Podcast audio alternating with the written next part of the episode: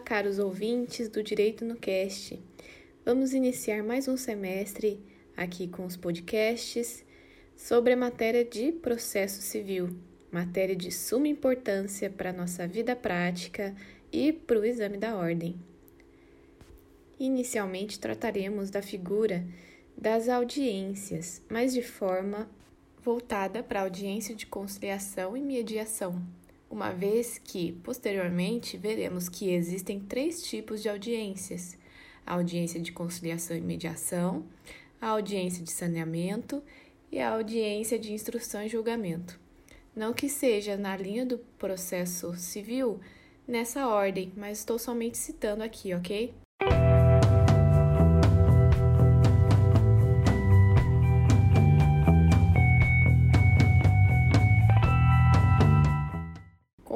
Formato trazido pelo CPC de 2015, foi trazida uma figura mais forte da autocomposição.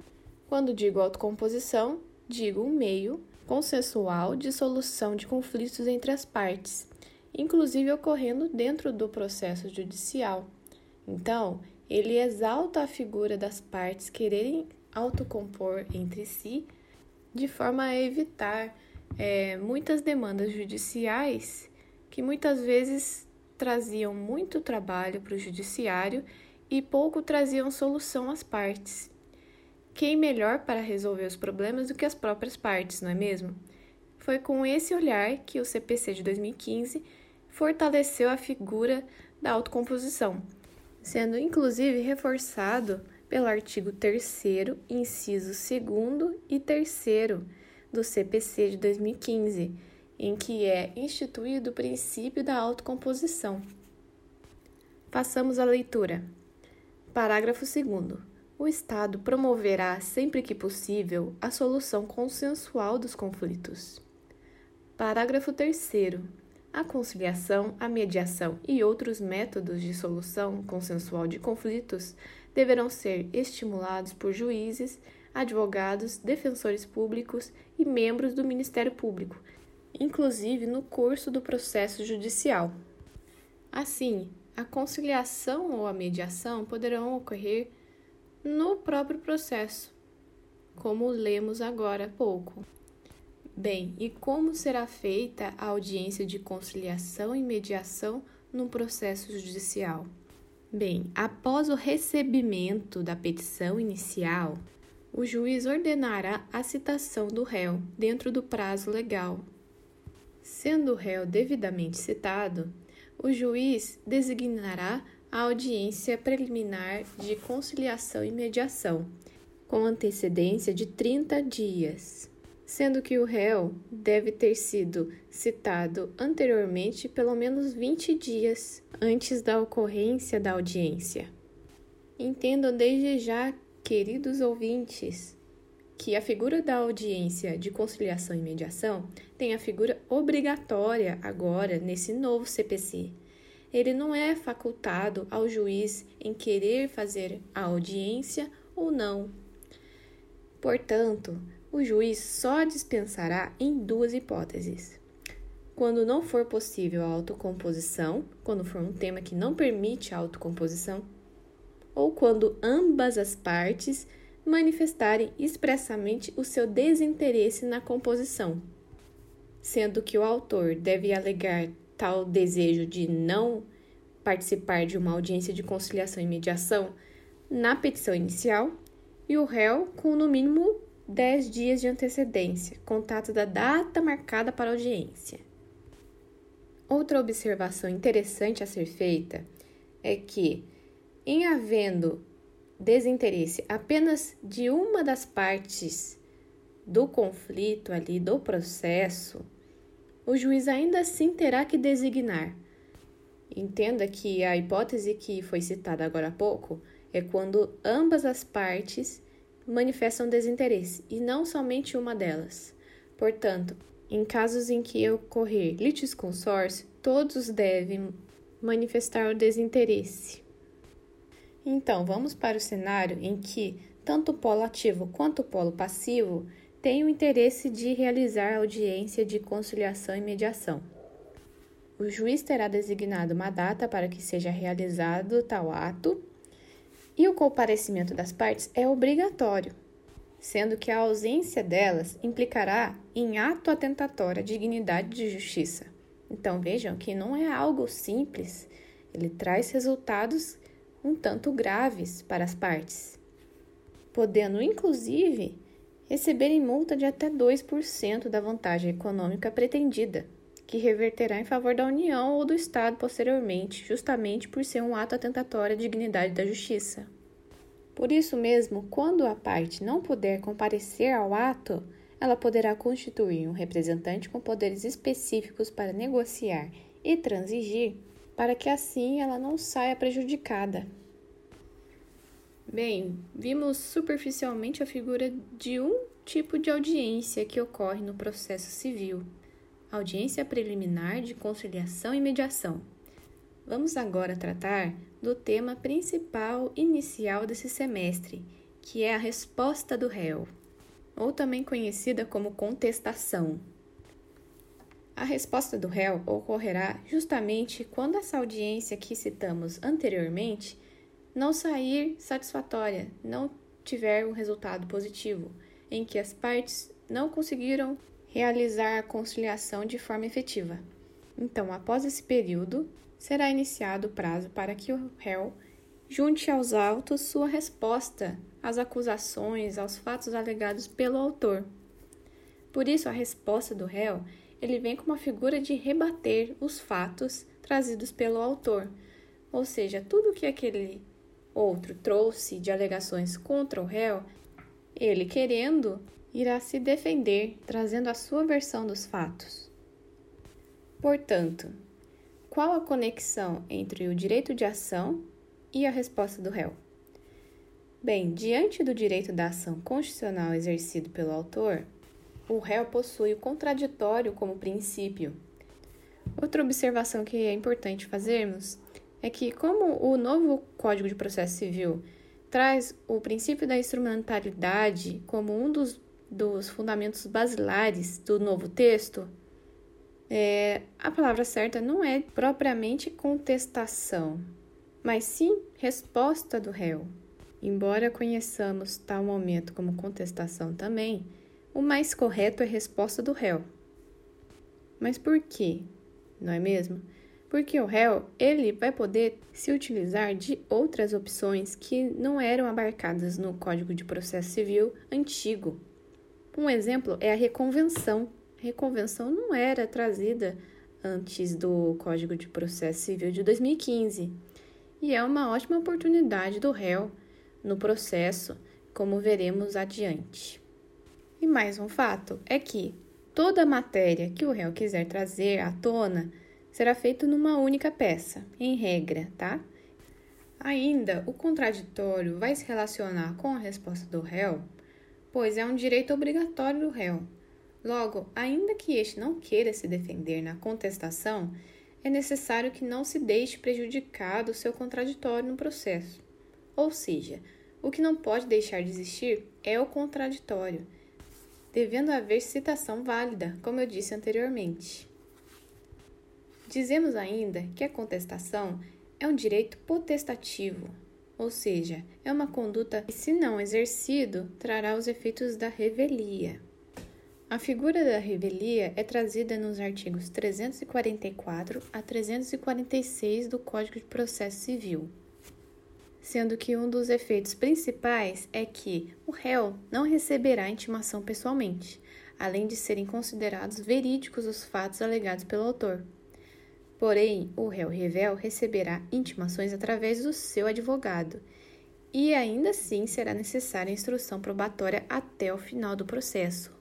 Então, notem que a revelia, ainda que traga efeitos ruins para o réu, o juiz não vai poder sentenciar o processo com base tão somente no fato do réu ser revel, na revelia. Ele deve fundamentar com toda a questão do direito devidamente fundamentado, mas não deve condenar o réu com base em sua revelia. Isso é muito importante de ser notado. Bem, passamos para as posturas do réu. ou seja, o que o réu poderá alegar em sua contestação.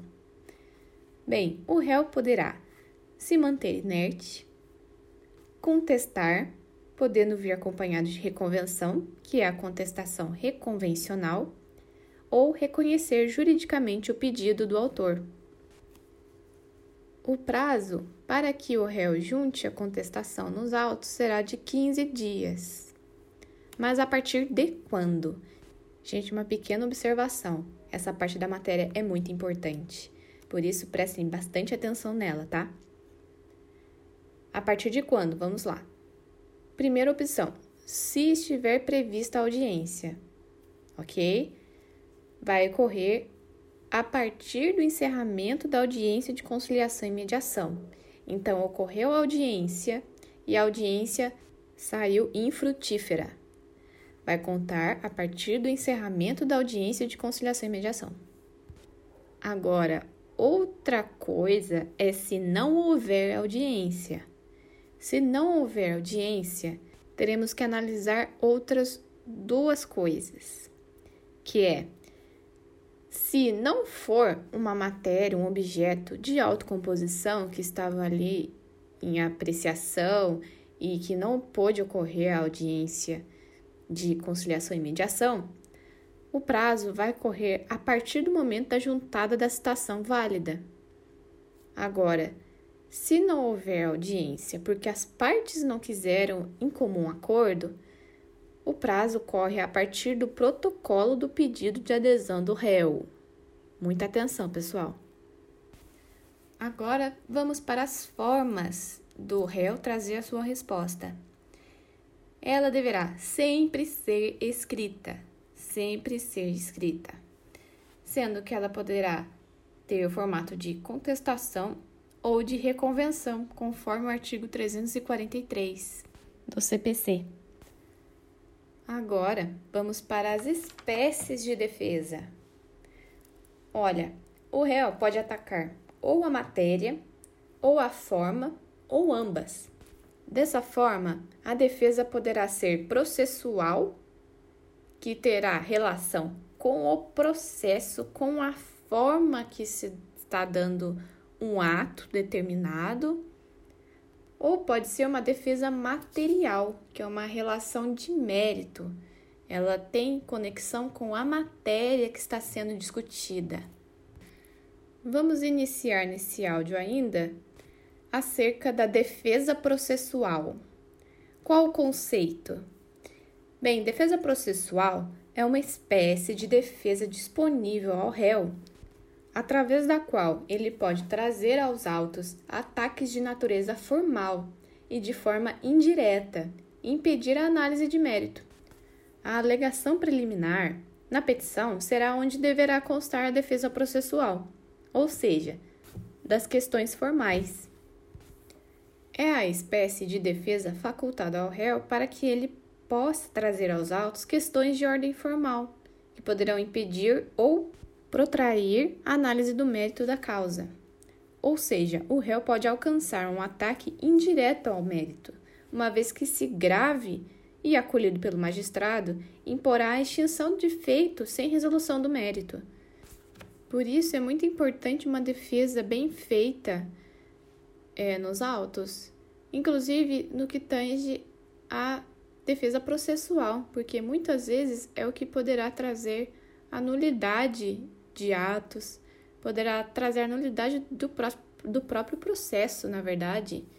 Imaginem um caso em que a, a petição inicial apresentada pelo autor é considerada inépita.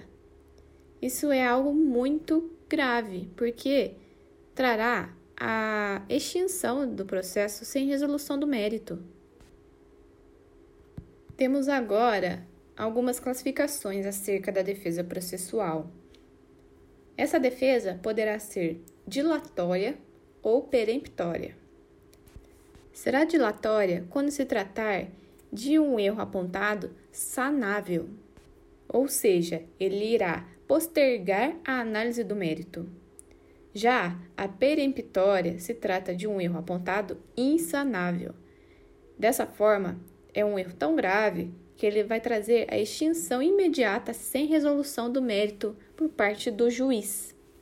Uma boa forma de exemplificar esses dois tipos de erros apontados na defesa processual está no artigo 337 do novo CPC. Vamos fazer a leitura e vamos analisar comigo aqui que eu vou classificar cada um, se é um erro dilatório ou peremptório. Então, vamos recapitular. A defesa formal ou processual, ela poderá trazer questões dilatórias ou peremptórias. No caso do inciso 1 do 337, inexistência ou nulidade da citação. Neste caso, será dilatória. Inciso 2.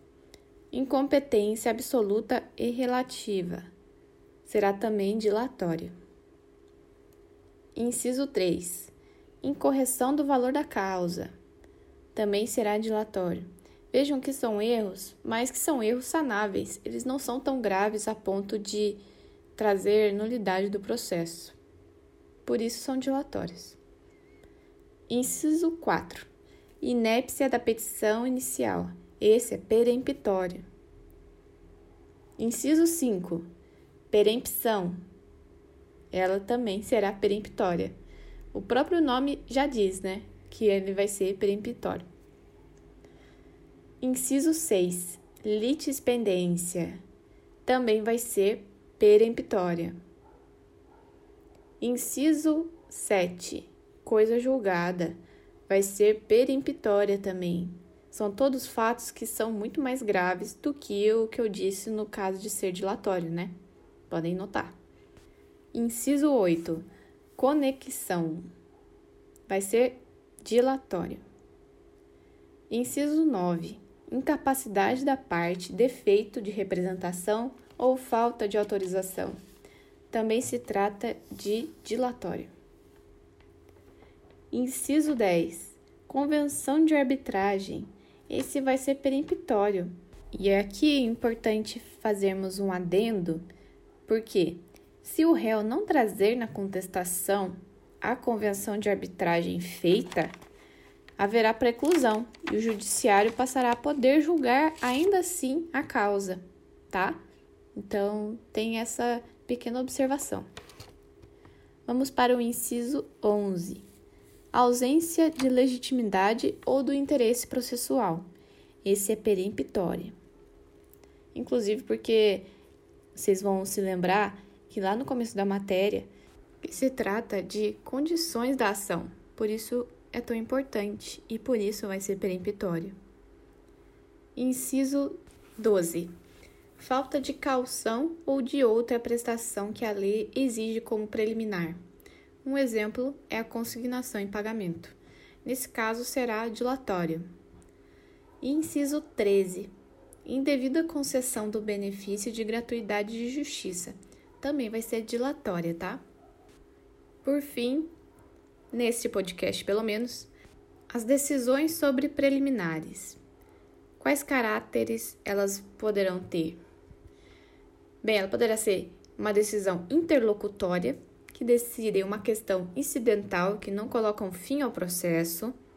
No caso, vai ser quando ocorrer a preliminar dilatória, tá? Ou poderá ser por meio de sentença. Por quê? Porque vai se tratar de uma questão peremptória, uma questão peremptória que é grave e por isso colocará fim ao processo por meio de uma sentença, né? Então assim ficou um pouco mais simples.